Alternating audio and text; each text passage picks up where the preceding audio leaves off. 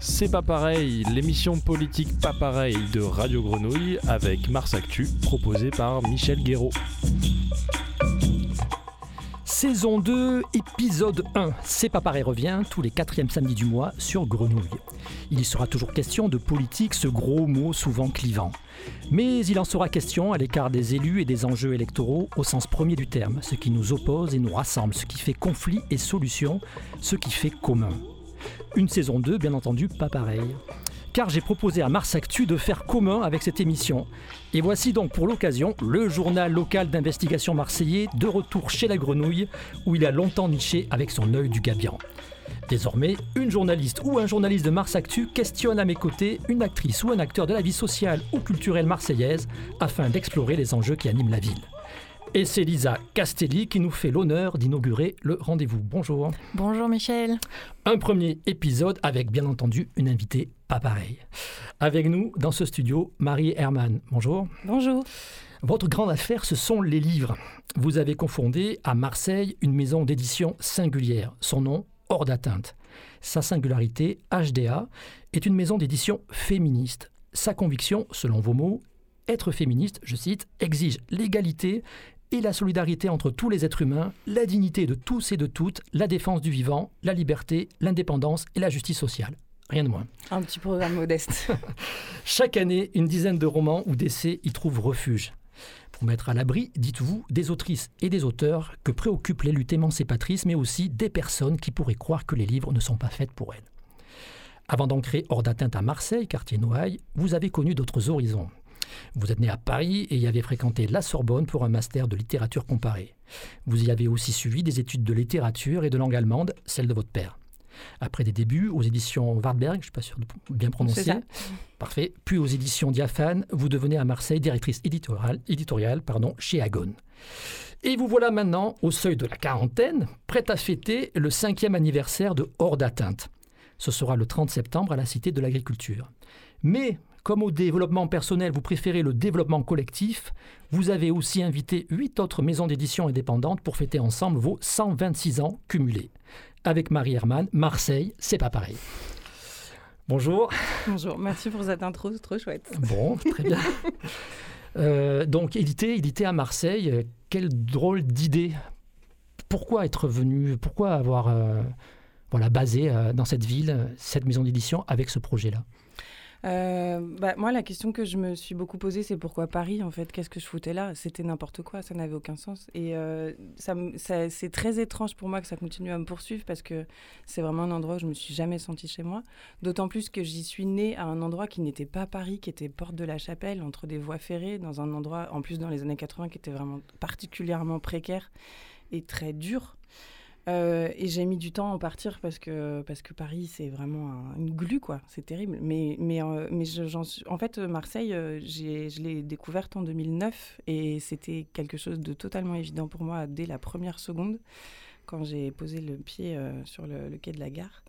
Et, et l'occasion s'est présentée en 2013 de venir ici, effectivement, pour venir travailler chez Agone. Et ensuite, quand j'en suis partie en 2017, c'était totalement inimaginable de quitter la ville.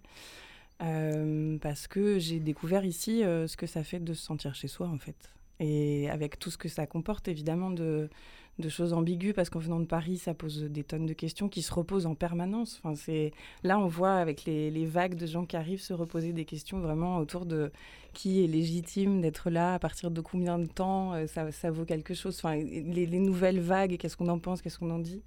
Mais moi, je suis là depuis plus longtemps, donc euh, ça veut dire autre chose. Enfin, c'est assez rigolo de voir ça. Et en même temps, bien sûr, bah, ça se pose d'une façon très, très violente et très forte qui bah, tout, ce qu'on connaît d'enjeux de, gentrification, de mépris, de parisianisme, de centralisation, de, de démarche quasiment coloniale, quoi, que j'observe aussi moi, ça m'a fait un bien monstrueux de venir m'installer ici, à plein de, à plein d'endroits, et notamment justement parce que je trouve ça passionnant de regarder euh, les livres, la politique, euh, la France et le monde depuis Marseille. C'est ça, ça, oblige à décentrer en permanence parce que c'est un endroit tellement particulier. Enfin, on va en parler, mais c'est pour moi, c'est extrêmement précieux.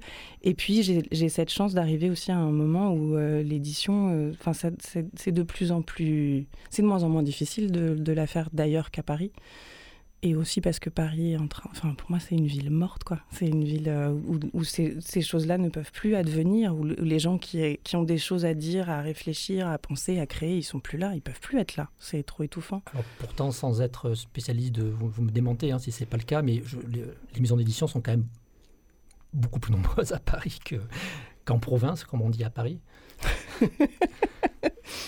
Je me trompe ou, c'est bien, bien le cas? Les groupes continuent à être à Paris, mais est-ce que c'est là qu'il se passe des choses intéressantes? C'est une question qu'on peut se poser. évidemment, les effets de centralisation, ils existent encore, mais on voit quand même beaucoup, beaucoup de maisons d'édition s'installer ailleurs et, et, justement profiter de cette vitalité. Moi, je trouve.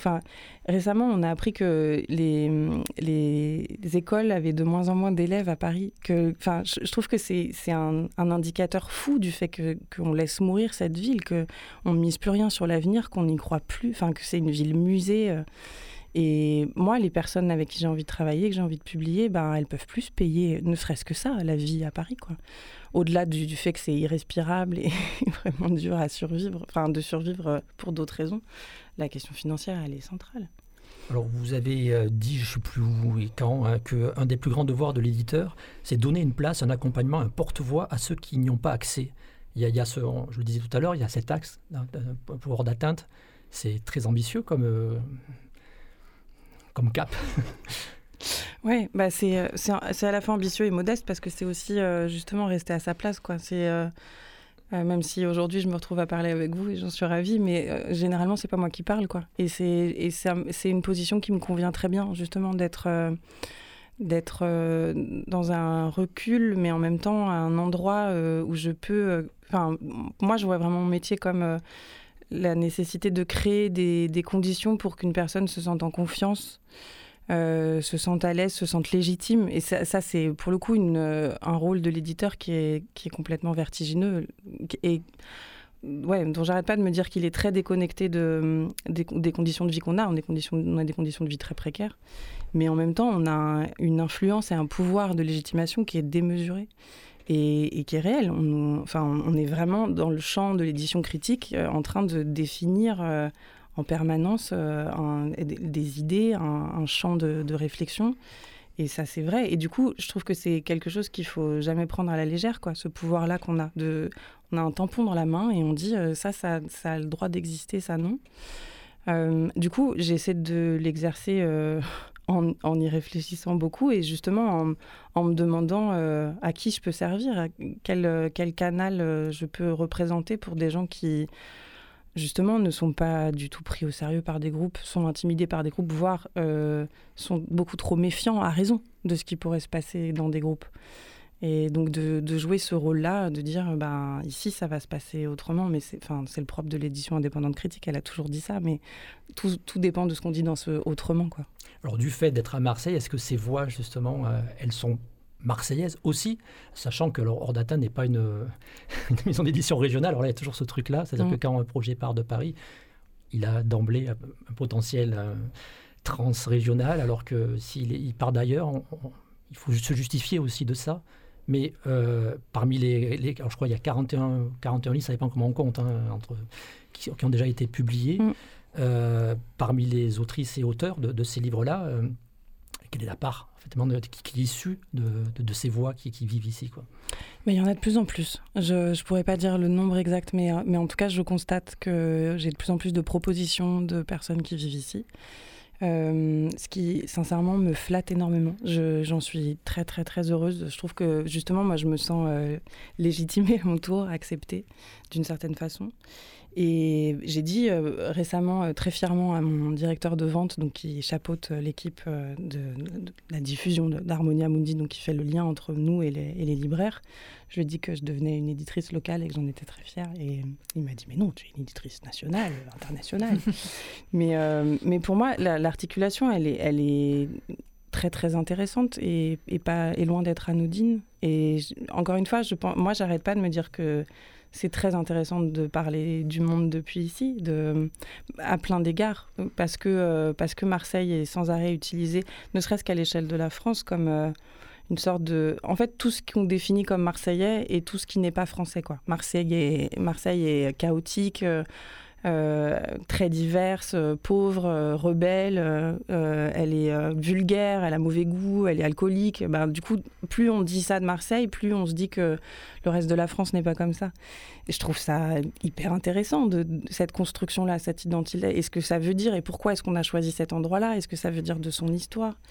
Euh, et puis en même temps, il y a tout ce côté euh, Marseille utilisé comme un laboratoire. Euh, Macron, il a décidé que maintenant ça se passait ici. ça, se, ça, vérifie à plein d'endroits. Donc je trouve ça intéressant aussi de se dire pourquoi la ville qui est la plus conspuée, qui a la plus mauvaise réputation, est utilisée maintenant comme un endroit où on va tenter des trucs. Sachant que là aussi, on peut faire évidemment des liens avec tous les quartiers populaires de France. C'est toujours là qu'on tente des trucs. J'ai vu que l'agence régionale du livre parlait d'une soixantaine d'éditeurs sur Marseille, ça m'a paru énorme. Ouais. Bah oui, c'est énorme. Il y, a un, très gros tissu et en plus qui est, qui est ancré. Il y a des maisons d'édition qui sont là depuis euh, plusieurs décennies et qui ont, qui ont vraiment une, belle stabilité, une belle histoire, un beau catalogue. C'est pas, c'est pas nouveau. Et donc il y a une couleur, comme ça, quand on édite à Marseille, il y a, une couleur forcément. Le, ça, ça, ça va, ça va se sentir, quoi. Euh, je ne sais pas si on peut dire ça. en tout cas, moi, évidemment, je me reconnais très bien dans cette. Euh, dans cette c'est peut-être une légende, mais ça me va de, de ville euh, indépendante, toujours vénère, autonome, qui se laisse pas dicter. Moi, ça m'avait halluciné quand, pendant le Covid, les, annonces dans les métros marseillais, c'était suite aux mesures imposées par le gouvernement. Je trouve qu'on voit sans arrêt à des petits détails que ça se passe différemment, quoi. Même si, bien mm. sûr, on est tous dans nos mythologies par rapport à ça et que dans les faits, c'est pas si vrai que ça mais ça me plaît énormément, bien sûr. Et, d'ailleurs, euh, dans, vos publications, c'est pas un filon que vous creusez aujourd'hui de faire, euh, de, travailler sur cette identité marseillaise, particulièrement dans, ce que vous publiez aujourd'hui. Vous n'allez pas travailler ces clichés-là? Ah ben non, non, non, mais, euh, mais c'est vrai que par exemple, le, le livre dont, on va probablement parler, qu'on prépare pour février, qui s'appelle euh, Marseille trop puissante, 50 ans de féminisme dans la ville la plus rebelle de France. Bon, on joue un peu sur le cliché mhm. puisqu'on a dit ville la plus rebelle. C'est une concession qu'on fait pour que euh, le, livre justement dépasse les frontières de Marseille, puisque ça c'est encore une fois bien sûr une négociation avec mon directeur de vente qui me dit bah oui mais si tu fais un livre que tu vas vendre qu'à Marseille donc euh, justement Marseille trop puissante il y a une référence c'est ça avec vaguement vaguement, vaguement. vous l'avez ou pas euh, l'Olympique de Marseille. Ah oui. Des supporters. Voilà, ah, je les vois, vous êtes au fait. Ah J'avais peur que ça, soit une blague d'initié. Mais, mais euh, oui, donc voilà, c'est bien sûr, on, joue avec et en même temps, moi, ça me paraît pas non plus une compromission trop, trop folle de, mettre ça dans un sous-titre.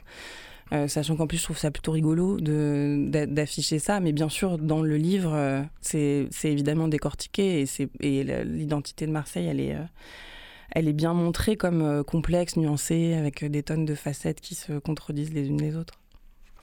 D'accord. Je n'ai peut-être pas insisté là-dessus, mais une des caractéristiques de, la, de, HDA, c'est donc de la fiction, mais aussi de la non-fiction.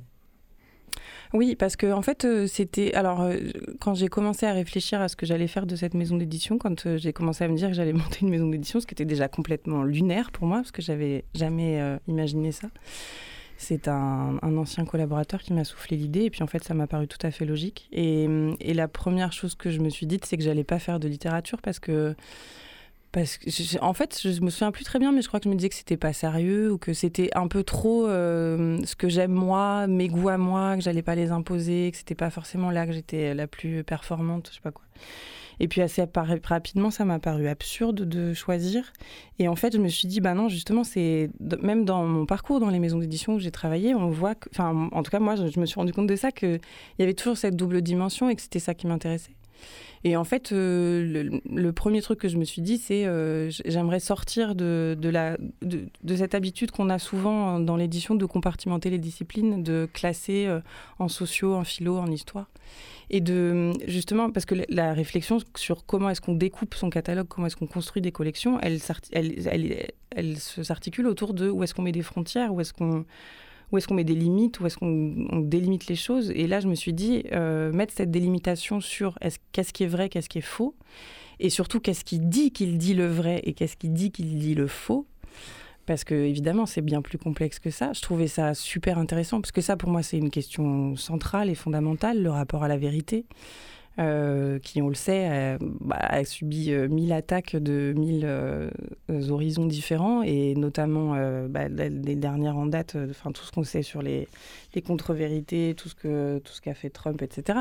Moi, je trouvais, je trouvais ça super intéressant de, de, de justement d'être sur cette ligne de crête euh, sur euh, des, formes évidemment toujours hybrides parce que rien n'est jamais simple, sur euh, de la fiction documentée, du documentaire avec de la fiction dedans.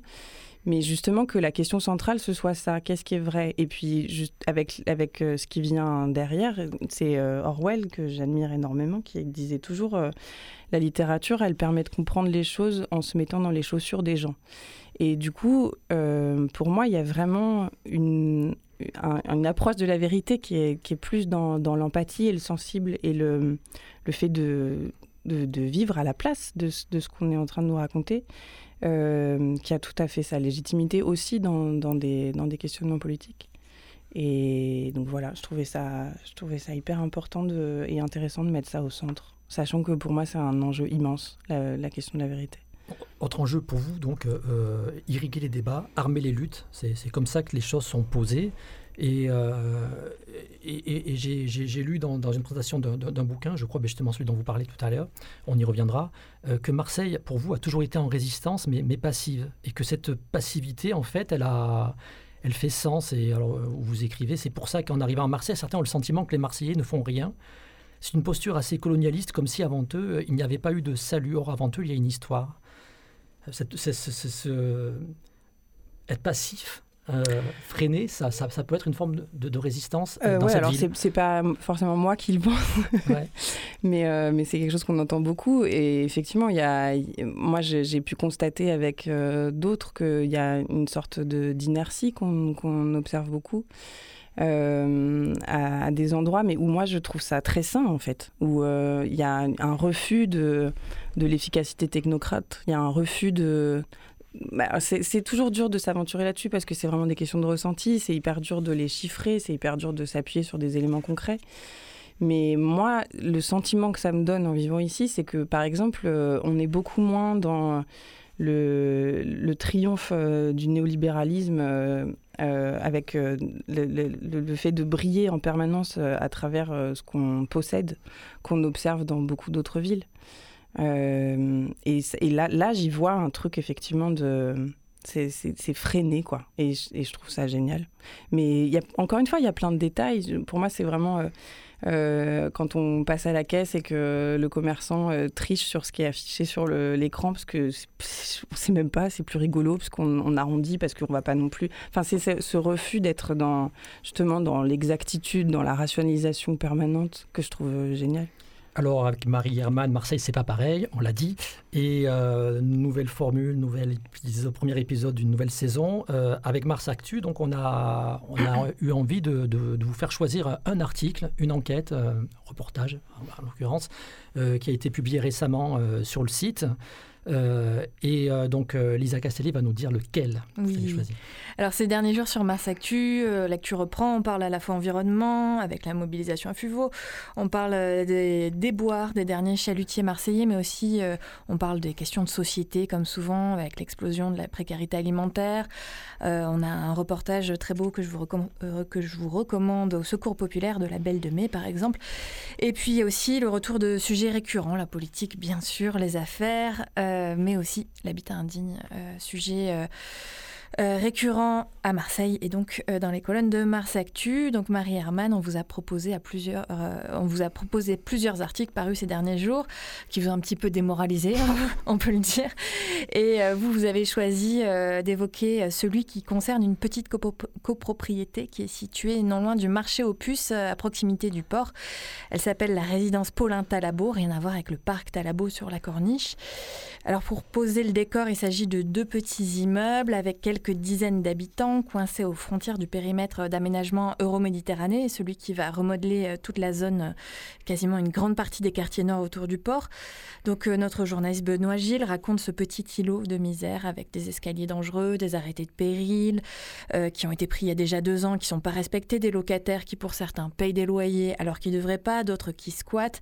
Bref, c'est un petit bout de ville à l'abri des regards où sont coincés ceux qui n'ont pas d'autre choix que d'être là. Vous, euh, Marie Herman, par rapport à votre travail, par rapport à vos engagements, il vous évoque quoi euh, ce sujet?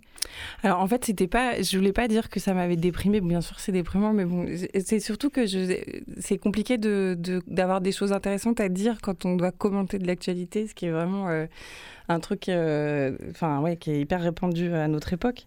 Et c'était pour ça que j'avais dit, je sais pas si j'aurais autre chose à dire que quel enfer. euh, mais je vais essayer. Euh, moi, je, effectivement, je trouve que c'est.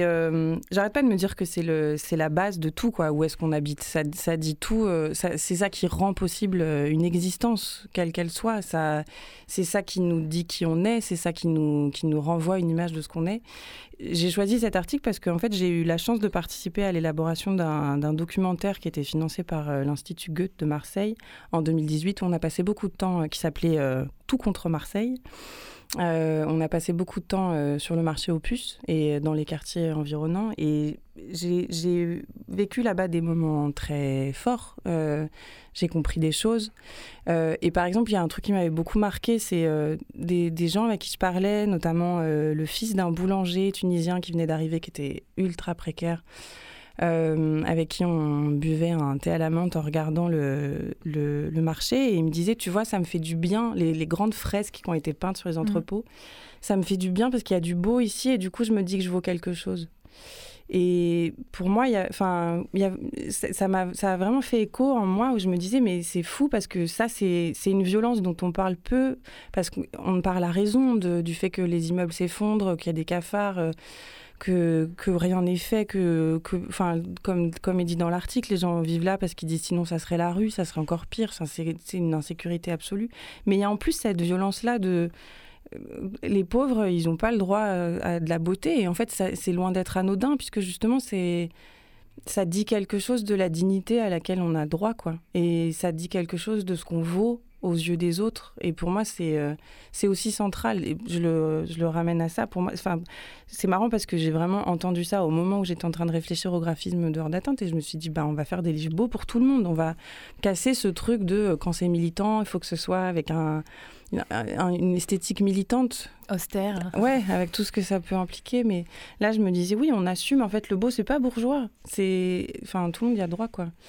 Bref, et euh, effectivement, à cette époque-là, je me suis un peu plongée dans ce qui était Euroméditerranée, euh, qui est quand même euh, je trouve, enfin, je trouve ça hallucinant que, que ce soit si peu abordé. En fait, je trouve que c'est, un peu un truc qui se fait en secret euh, depuis quand même 1995, euh, sous l'impulsion de Godin, euh, qui a un projet d'envergure gigantesque. Et je trouve que quand on se balade là-bas, on se dit vraiment, en fait, en fait c'est en train de se passer ici. Enfin, le, tout, tout, le centre-ville qui est sans arrêt mis en avant, notamment aux yeux des touristes, qu'est-ce qui va devenir Enfin, tout est investi à cet endroit. Et pour le coup, c'est vraiment, pour moi, la, la, la ville euh, néolibérale par excellence, quoi, où il y a plus de, enfin, pardon, de, des clichés de vieilles dames, mais il y a plus d'endroits de, rencontre, il y a plus de, possibilités de, de, se parler, de se regrouper. C'est, enfin, vraiment euh, l'efficacité euh, maximale, quoi. Et donc c'est aussi ça que ça m'a évoqué, cette espèce de bastion de cité ouvrière qui résiste tant bien que mal, mais en plus avec ces, logiques qu'on a observées déjà à plein d'endroits à Marseille, où c'est parce qu'il y a un arrêté de péril que du coup l'immeuble est vidé et que c'est à ce moment-là que des gens encore plus précaires viennent euh, mhm. euh, y habiter. C'est évidemment, ça m'a, parce que oui, ça m'a bien sûr aussi ramené au traumatisme euh, qui pour moi a vraiment, encore une fois, inscrit le, à quel point le, logement c'est la première chose dans nos têtes quand quand les immeubles se sont effondrés rue d'Aubagne, j'ai, enfin, pour moi, ça a été un moment où... Euh, Il faut rappeler que vous les avez créés en, avril 2018, hein, c'est ça, le HDA, je crois La structure, oui, mais le premier livre est sorti en janvier 19. Oui, donc c'est vraiment dans la... C'est à ce moment-là. À ce moment-là ouais. Et pour moi, il y a eu vraiment... Euh, à la fois, j'ai eu l'impression qu'on était tous, euh, on parlait que de ça à ce moment-là. On, était tous très très profondément traumatisés. On a tous fait des cauchemars où nos, immeubles s'effondraient. Enfin, en tout cas, j'ai eu l'impression qu'autour de moi, c'était vachement ça.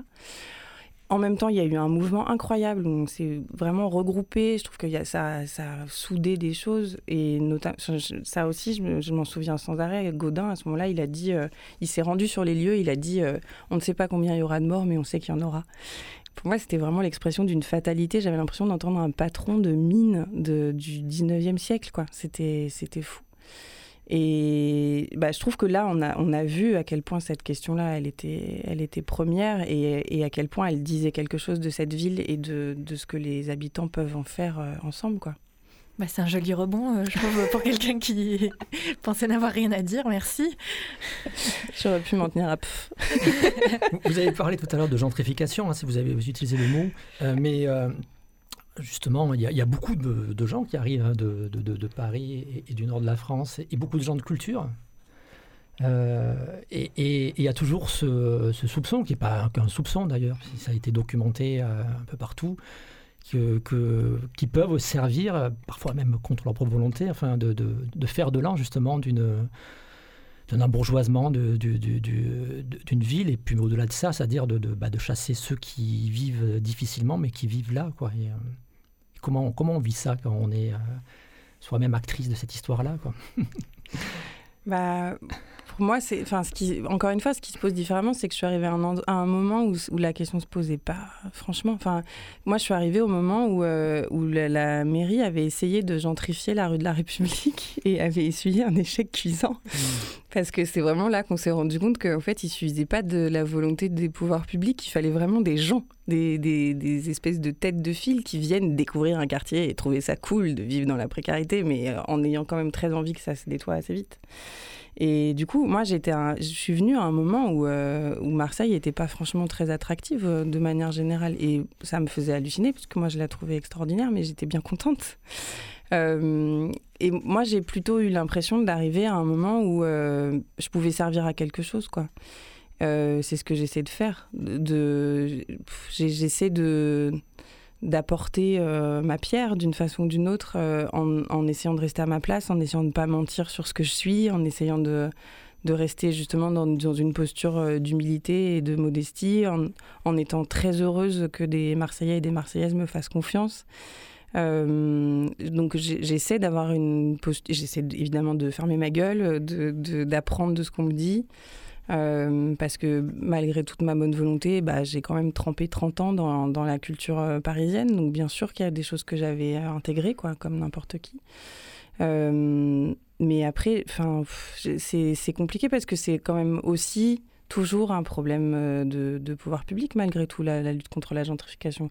Le problème c'est pas de, ne pas rénover des endroits, c'est de les rénover d'une façon qui reste accessible aux gens qui y vivent par exemple. Ça c'est ça dépasse largement euh, les gens qui arrivent ici. La, la coolitude de Marseille, euh, c'est quelque chose qui vous qui vous amuse, qui vous agace, qui bah, pour le coup, ça me fait beaucoup penser à Berlin, où j'ai vécu la même chose, euh, puisque j'ai passé beaucoup de temps, puisque une partie de ma famille était là-bas. Et, Berlin a, traversé exactement ce, moment-là, euh, il y a une quinze, vingtaine d'années. Euh, et justement, il y avait ce, slogan qui avait même été repris par la municipalité là-bas, qui, qui, était pauvre mais sexy. Euh, qu'on pourrait totalement appliquer à Marseille aujourd'hui. Et où effectivement, on voyait que c'était, au départ, il y avait effectivement beaucoup de, gens de culture euh, précaire qui venaient à Berlin avant tout parce que euh, les logements le permettaient, parce que c'était possible euh, concrètement euh, financièrement, et parce qu'ils pouvaient s'y regrouper, et justement parce qu'il y avait une vivacité, une vitalité, une possibilité de se regrouper. Ici, je ne sais pas si c'est les plus dangereux, hein, les, les, cultureux précaires. je pense que là encore, s'il y avait vraiment une politique dure pour limiter Airbnb, par exemple, bah, les Parisiens feraient moins de mal à Marseille, à la ville à la France en général, mais à Marseille entre autres. Quoi. Je pense que c'est quand même eux les plus, les plus méchants. C'est pas pareil, l'émission politique pas pareil de Radio Grenouille avec Mars Actu, proposée par Michel Guéraud. Alors ce qui reste pareil, c'est qu'il y a toujours euh, la chanson de l'invité. Et donc, on va écouter Nina Simone.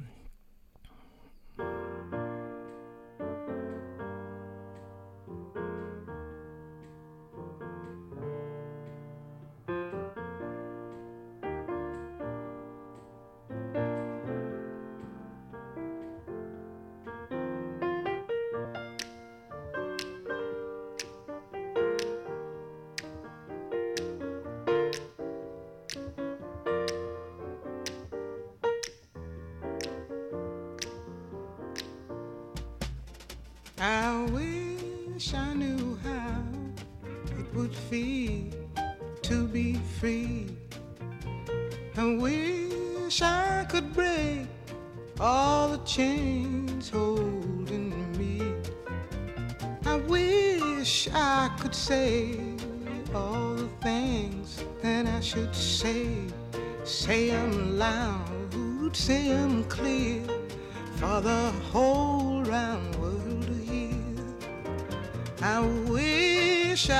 share all the love that's in my.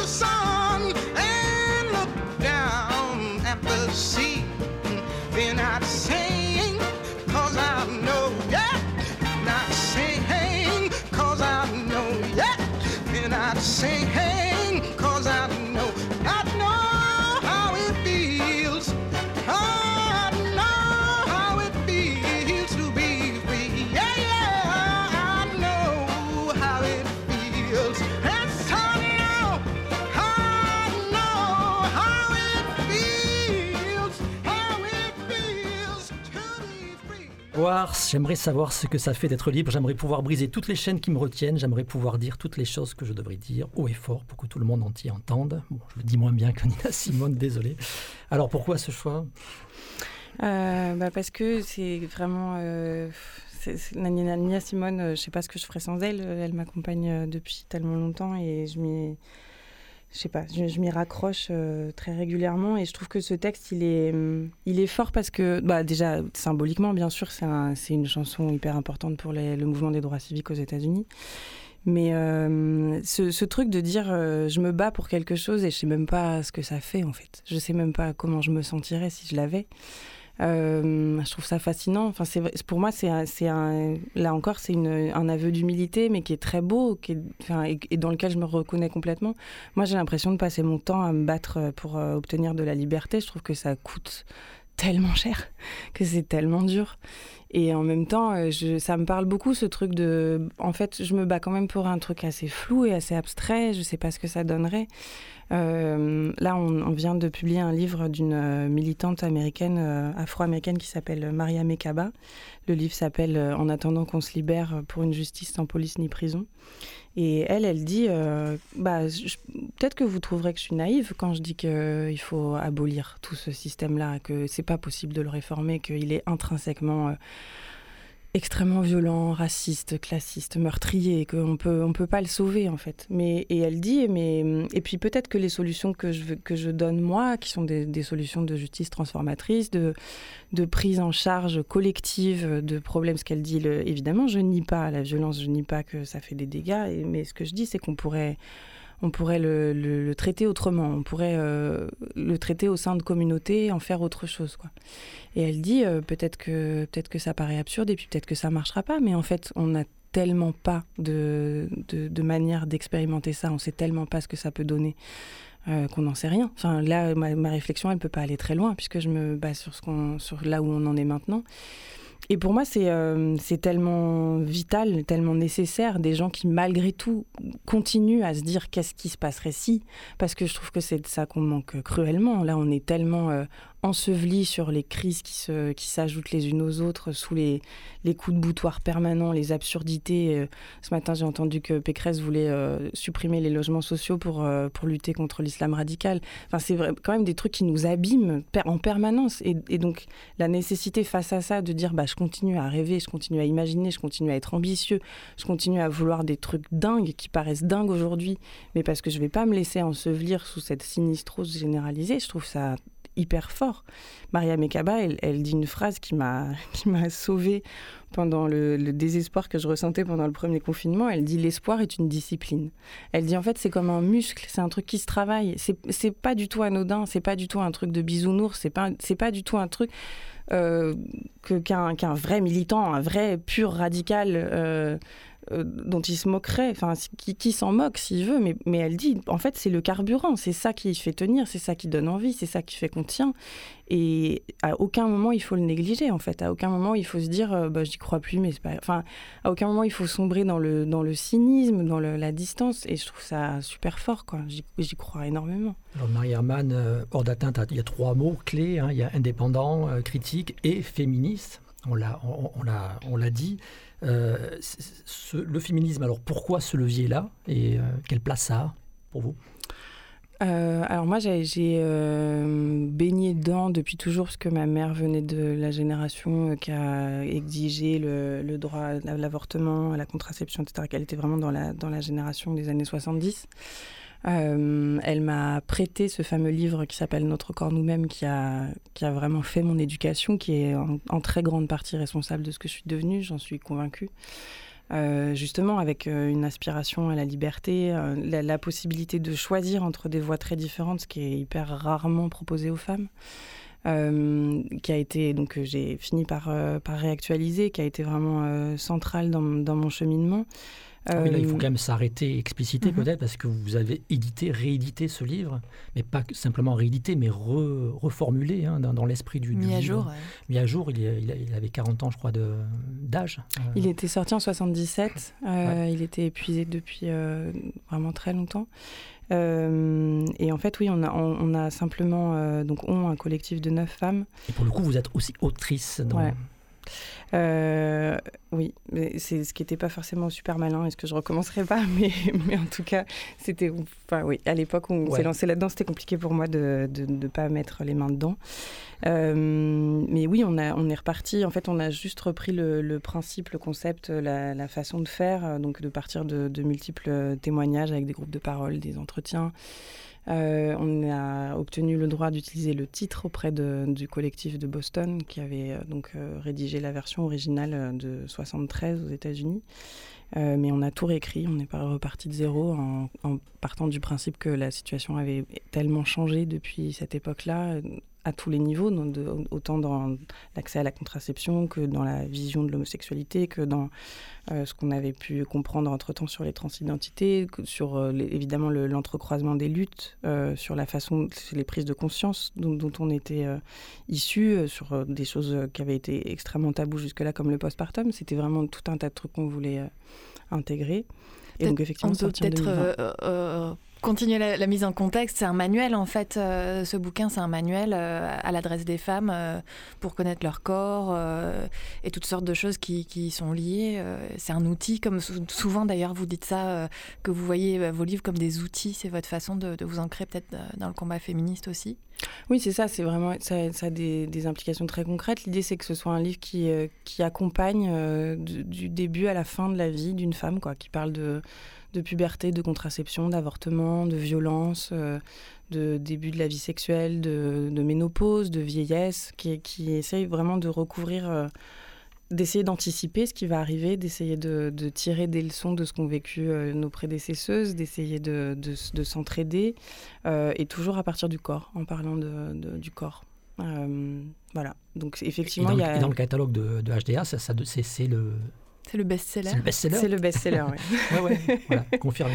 Oui, ouais, ouais, on est à, on est à, à, peu près 20 000 exemplaires vendus. Euh, et, oui, c'est ça, ça, a été euh, aussi un titre qui est très, très, très identifié en atteinte, quoi. Mais donc qui a une importance immense dans ma construction à moi. Euh, et effectivement, moi, j'ai eu du mal avec le mot féminisme, comme tous les gens de ma génération, puisque nous, on nous avait raconté que c'était plus la peine de l'être et que tout était gagné, et qu'à un moment, euh, c'est pas vraiment que j'y ai cru, mais qu'en tout cas, je me suis dit que c'était peut-être pas le bon mot, parce que peut-être que quand même faire la guerre aux hommes, c'était pas génial. Enfin, j'étais quand même encore là-dedans, quoi. Je suis née en 83, donc c'était, j'étais à une époque où c'était vraiment pas du tout à la mode. Et puis finalement, c'est un mot que j'ai progressivement endossé, qui m'a paru euh, nécessaire, et puis. Et puis voilà, d'ailleurs j'ai tenu une chronique dans CQFD euh, bien avant de venir vivre à Marseille, euh, une chronique féministe euh, qui s'appelait Queen, Kong Theory.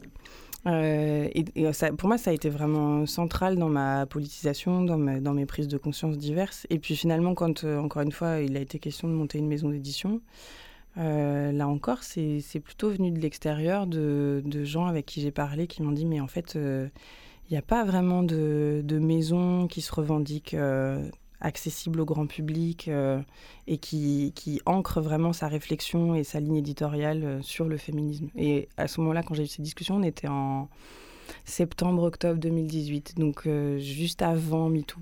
Et, donc, bah, moi, je me suis dit, bah oui, évidemment, logique, normal, c'est tellement central dans mon parcours à moi. 2017, pardon. C'était ça. C'était les discussions, on les a eues en automne 2017.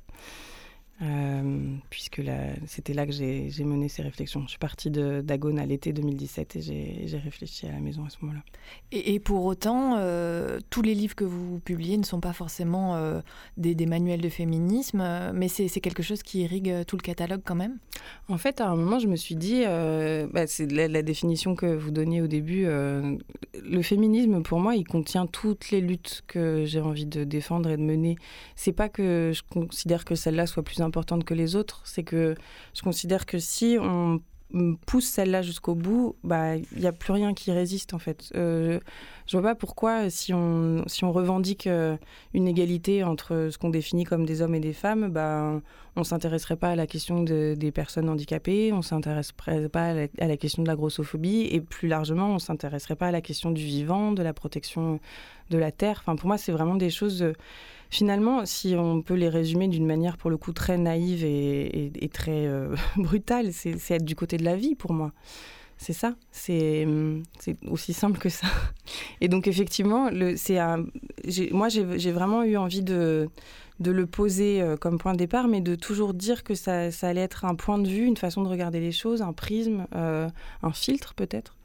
Euh, mais qu'il n'était à aucun moment question de ne publier que des femmes et à aucun moment question de ne publier que des, des textes qui, qui, soient considérés comme directement féministes. Alors là, vous avez eu un coup d'avance parce que maintenant, dans les, dans les librairies, il faut s'en réjouir. Il y, a, il y, a, des rayons euh, féminisme un peu partout. Toutes les maisons d'édition y vont. Euh, j'ai vu que le, mot et le reste qui, qui, s'est installé à Marseille et qui, qui pas une une maison d'édition indépendante, puisqu'ils sont liés à Editis, donc c'est des gros. le reste, ils sont indépendants. Ah bon, euh, d'accord, euh, j'ai dit une bêtise. Publie Féminisme et, C'est le bruit du monde C'est le bruit du monde, voilà, c'est ça, j'ai fait une erreur. Mais ils, vont, m'en vouloir, ils vont m'en vouloir. Mais vous vous réjouissez de ça, ou alors bah, ça, au contraire, ça enlève un peu d'espace et, ce, qui, ce qui pouvait vous porter peut-être est un peu noyé dans, dans le marketing Très franchement, euh, moi je, suis hyper contente que ce soit un, thème qui gagne du terrain et qu'il y ait de plus en plus de prise de conscience. Je suis très contente qu'on soit nombreux dans le, dans le champ de l'édition critique indépendante à s'intéresser à ça. Euh, ce que je trouve dommage, c'est que euh, bah, des, gens dont c'était pas forcément la préoccupation centrale, qui sont plus intéressés par le fait d'étouffer la concurrence et de, de se positionner eux-mêmes. Je pense évidemment à des groupes euh, qui, qui, se lancent là-dedans et qui se lancent en plus euh, d'une façon que je trouve malhonnête, puisqu'ils créent des, sous-marques et des labels qui invisibilisent leur appartenance à des, groupes éditoriaux. Et ça, je trouve ça bah, pas, juste, pas fair play. mais bon, il y a eu un moment où ça me ça m'obsédait, j'en parlais tout le temps, hyper énervée.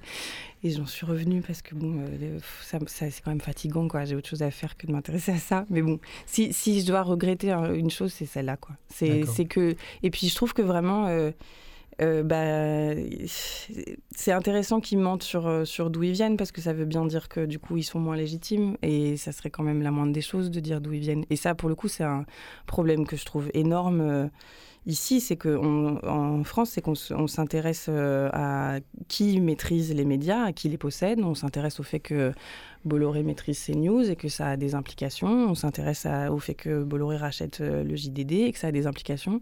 En revanche, euh, le fait qu'il se passe la même chose dans l'édition, euh, bah, c'est très invisibilisé, c'est très peu pris au sérieux. On se dit que c'est une malédiction, que c'est comme ça, que de toute façon l'édition fonctionne de cette façon-là. Et puis, euh, au pire, on dit que de toute façon, plus personne ne lit des livres, donc que ça n'a pas d'incidence, ce que je trouve fou, parce que pour moi, et je le dis sincèrement pas parce que c'est mon métier, mais je pense que les livres, malgré tout, continuent à irriguer nos réflexions, continuent à constituer notre colonne vertébrale en tant que démocratie, en tant que gens qui réfléchissent, et que les médias aussi sont nourris des livres, et donc euh, qu'on ne peut pas les traiter d'une façon différente. Alors, euh, Marie Hermann, Marseille, c'est pas pareil, c'est le leitmotiv aujourd'hui, mais est-ce que c'est vraiment pas pareil euh, quand on parle de féminisme? Alors, il y a, on fait du teasing, on a parlé de ce livre qui arrive, et, je crois qu'il y aura des surprises sur Mars Actu concernant euh, ce, Marseille trop puissante. mais est-ce qu'il y a une couleur féministe marseillaise? C'est pas l'image qui colle à, la ville, hein. on pense à une ville plutôt viriliste bah alors ça, aussi c'est toujours hyper compliqué de dire euh, est-ce que c'est plus difficile à un endroit qu'à un autre euh, pour les femmes euh, sans, en, ne parlant que de ressenti. On peut parler quand même du fait que mais c'est une ville qui de toute façon n'est pas franchement pensée pour ses usagers ça on le sait. Elle n'est pas pour les femmes notamment parce que l'éclairage public est catastrophique. Bon ça c'est un détail parmi d'autres mais ça, ça compte euh, en revanche, ce qui nous a paru euh, super intéressant avec Margot Mazelier, qui est l'autrice de ce livre, c'était de, raconter comment euh, des, des, initiatives qui ont eu lieu au niveau national se sont ancrées à Marseille, notamment le MLAC. qui a donc organisé des avortements clandestins, notamment le planning familial, qui, qui sont implantés ici de manière forte. Et puis ensuite de raconter comment ces luttes ont évolué, comment le, un féminisme lesbien est apparu parce que personne ne les prenait au sérieux nulle part, qu'elles étaient, qu'elles étaient euh, invisibilisées à la fois dans les luttes euh, gays et dans les luttes féministes. Euh, déjà à l'époque, ce qui nous renseigne évidemment beaucoup sur ce qu'on vit aujourd'hui. Et puis ensuite, ce qu'on a trouvé intéressant, c'était de raconter que dans les années 80, il y a une sorte de recul sur les luttes féministes puisque l'avortement devient légal, que la contraception est accessible, etc.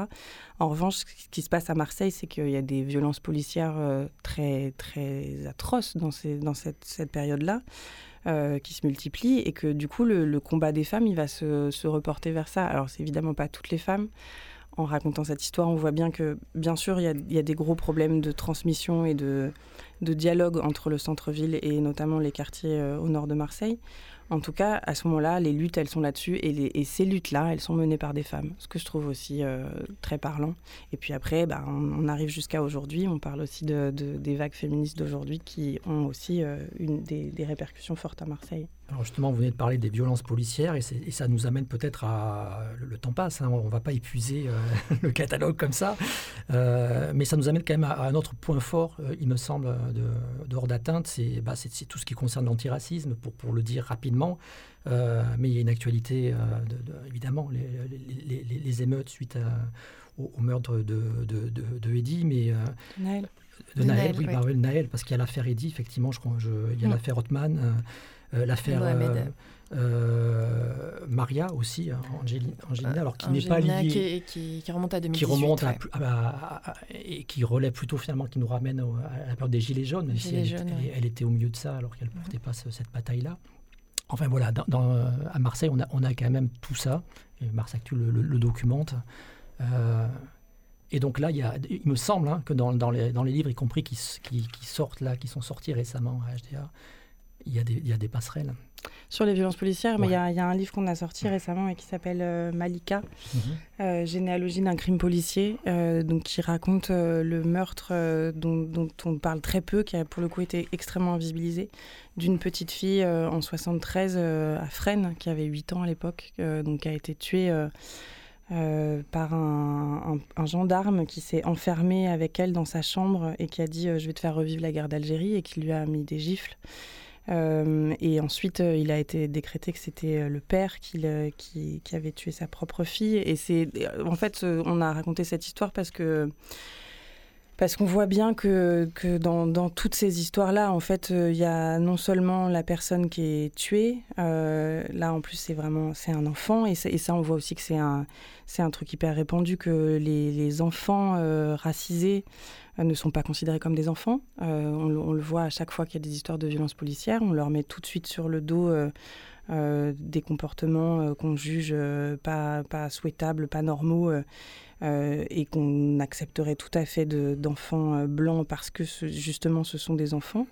Euh, donc là, il y, a un refus de, pas, d'un accès à, l'innocence, à, à, au fait de ne pas être coupable, quoi, qui est, qui est super fort. Mais on voulait surtout raconter que, que les, les, répercussions, elles se font à l'échelle d'une famille, en fait, que c'est une famille qui est meurtrie. Et en l'occurrence, euh, la famille de, Malika Yezid, euh, il y a une seule survivante, qui est Jennifer Yezid, qui est sa nièce, qui raconte, donc qui endosse ce récit. Euh, mais sinon, il y a, y a, beaucoup de, travail du sexe, beaucoup de suicides, beaucoup de prisons, beaucoup de drogue. Et, en fait, euh, bah, c'est ça, l'injustice, parce que c'est vraiment, c'est vraiment ça, l'injustice à tous les niveaux, puisque cette famille, comme aujourd'hui la famille d'Anama Traoré, comme tant d'autres, s'est battue pendant des années et des années pour faire reconnaître le meurtre, pour, euh, pour payer des expertises indépendantes, pour euh, faire des, autopsies, et, ça n'a jamais rien donné. L'État n'a jamais envoyé rien d'autre qu'un immense mépris, et c'est ça qui tue, en fait, très concrètement, et sur plusieurs générations. Et c'est ça qu'on voulait dire avec ce livre. Euh, vous, parlez de, de 73, alors c'est, euh, je fais un, petit, euh, un petit parallèle.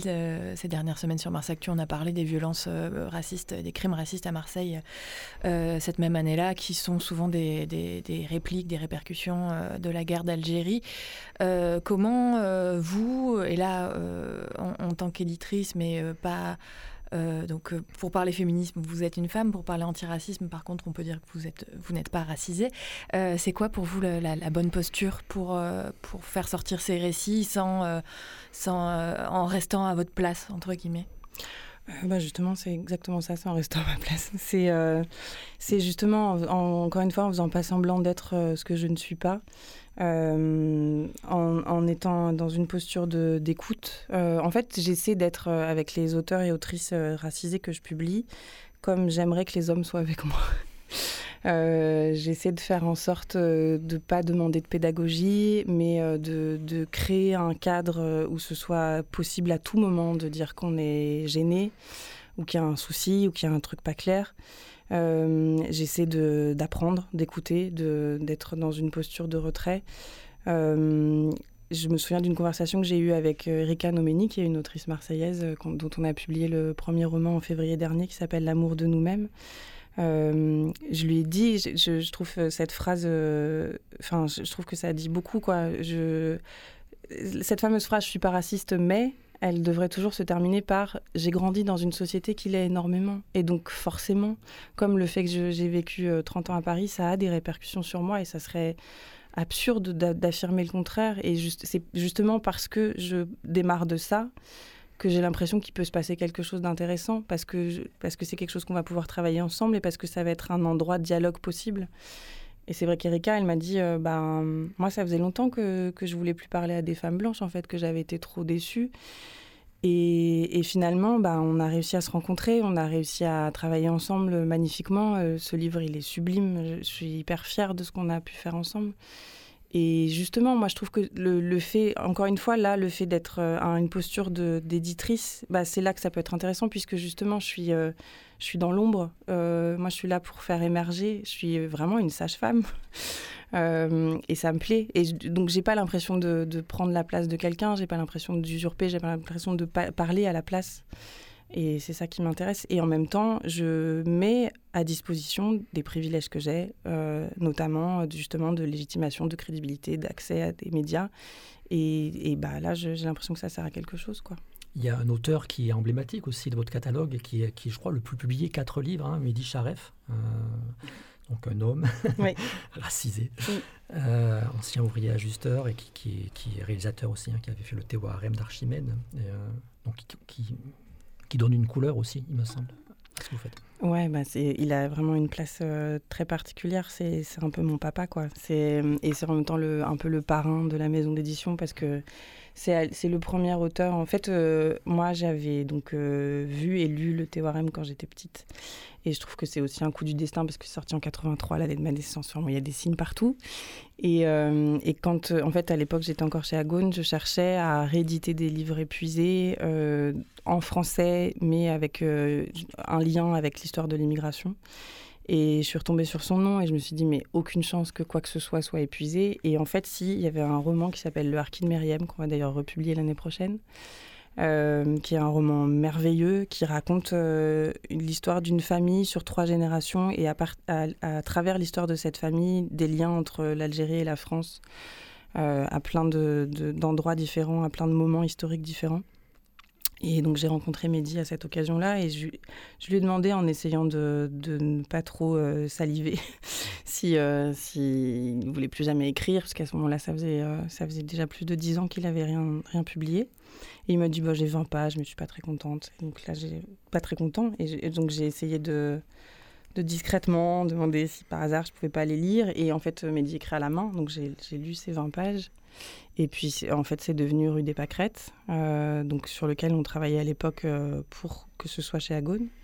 Et c'est le premier auteur à qui j'ai dit, bah, en fait, je vais monter une maison d'édition, est-ce que tu me suis? Et je suis allée à ce rendez-vous euh, avec les jambes qui tremblaient, parce que vraiment, je me suis dit, s'il me dit oui, bah, je vais être obligée d'y aller, quoi. Ça va plus être possible de reculer, parce que juste là, je faisais un peu la maline. Mais... Et à ce moment-là, il a basculé la tête en arrière hyper longtemps, et puis il m'a dit, tu m'auras vraiment tout fait, bon, d'accord. et lui, il raconte cette histoire en disant que je l'ai pris en otage, parce que s'il avait dit non, il aurait porté la responsabilité d'empêcher une maison d'édition indépendante de se monter. Mais en tout cas, ça et mille autres choses font qu'il a effectivement une place super euh, centrale. Alors ça, le temps passe très vite, euh, il nous reste deux minutes. Et euh, à l'horizon, on va dire très rapidement en parler d'un livre qui arrive qui s'appelle Le Capital c'est nous, avec un auteur qui est un élu, tiens donc, Hendrik Davy, un élu LFI. Marseillais. Le premier que vous publiez, Marseillais, hein, député. Alors donc, bah, est-ce que vous ne craignez pas là, de marquer en disant bah, c'est la, maison d'édition insoumise j'ai évidemment hésité euh, à ce sujet, j'en ai pas mal discuté autour de moi, et puis à un moment, je me suis dit, euh, bah, euh, moi, je trouvais le manuscrit vraiment brillant. C'était le genre de livre. Il y a des livres dont on rêve, il y a des livres dont on se dit qu'on aimerait vraiment bien les publier, et puis tout d'un coup, ils arrivent déjà tout faits. On a l'air con, quoi, si on dit. Et là, je me suis dit, si moi je dis non, enfin, ça n'a pas de sens. C'est, ça serait pour le coup un truc de pureté radicale qui serait dommage, quoi. Et je reviens toujours à François Maspero, un homme euh, qui est donc un éditeur euh, qui avait sa, propre maison d'édition à son propre nom, euh, qui a dit beaucoup de choses extrêmement intelligentes, et notamment celle-là. il disait le catalogue d'une maison d'édition, c'est un tissu lâche de pulsions souvent contraires. Euh, et je me suis beaucoup euh, orientée selon cette phrase-là, parce que justement, c'est pas un programme politique. Et, à l'intérieur d'une maison d'édition, même s'il y a une ligne qui doit être cohérente, même si les livres doivent se compléter d'une façon ou d'une autre et dialoguer ensemble, bah justement, pour que ça continue à être vivant, ils doivent tracer des choses qui, des fois, ne sont pas toutes d'accord les unes avec les autres. Et pour moi, ce livre, il fait partie de ça. Marie-Hermanne, merci. Marseille, c'est pas pareil. Et euh, ben, on invite tout le monde à aller voir du côté de cet anniversaire, hein, des 126 ans cumulés de 9 maisons d'édition indépendantes qui viennent à Marseille euh, grâce à vous. Et c'est le 30 septembre. Il y aura des karaokés littéraires à la Cité de l'Agriculture. Merci beaucoup.